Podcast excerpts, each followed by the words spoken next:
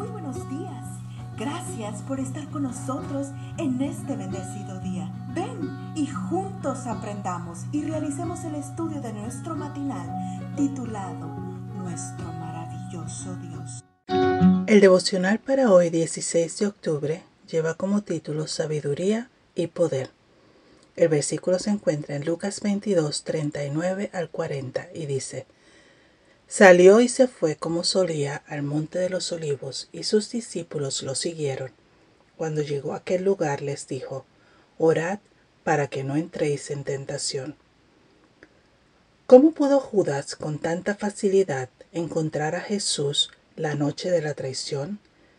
El apóstol Juan nos da la respuesta cuando escribe que Judas, el que lo entregaba, Conocía aquel lugar porque muchas veces Jesús se había reunido allí con sus discípulos.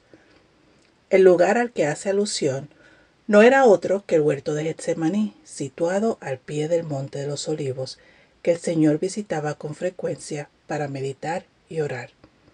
Llama la atención que el Señor tuviera un lugar al que con frecuencia acudía para orar, pero impresiona mucho más el hecho de que Él orara.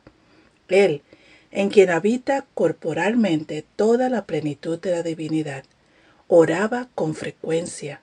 ¿No es este un hecho digno de nuestra mayor consideración?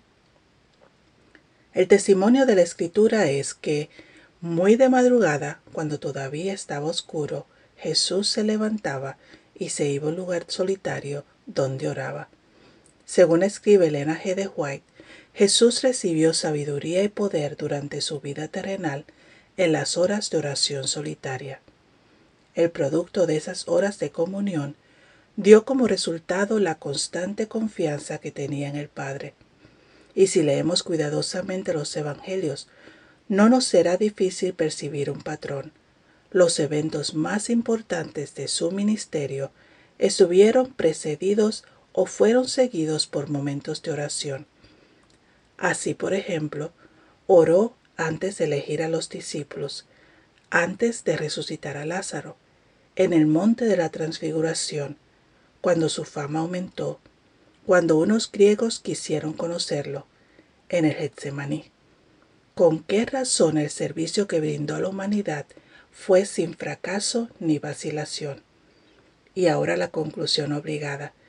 Si el Salvador del mundo, el mismísimo Hijo de Dios, sintió la necesidad de orar, ¿qué se ha de esperar de nosotros a quienes nos acosa la tentación a cada paso? Por lo tanto, ¿qué tal si, comenzando hoy, nos proponemos cada mañana iniciar el día como lo hizo el Señor, es decir, pidiendo al Padre sabiduría y poder para enfrentar los desafíos del nuevo día? Presenta a Dios tus necesidades, tristezas, gozos, preocupaciones y temores. No puedes incomodarlo ni agobiarlo. El que tiene contados los cabellos de tu cabeza no es indiferente a las necesidades de sus hijos. Oremos. Padre Celestial, ayúdame para que nada me impida tener un encuentro personal contigo cada día por medio de la oración y el estudio de tu palabra que lo primero que yo escuche al ver la luz de un nuevo día sea tu voz hablando a mi corazón. Amén. Cada día gracias. Gracias Dios por darnos la tranquilidad necesaria para enfrentar los retos, alegrías y dificultades de este nuevo amanecer. Porque el Señor tu Dios está contigo se deleitará en ti, con gozo te renovará cada día con su amor. Te esperamos el día de mañana para continuar cobrando aliento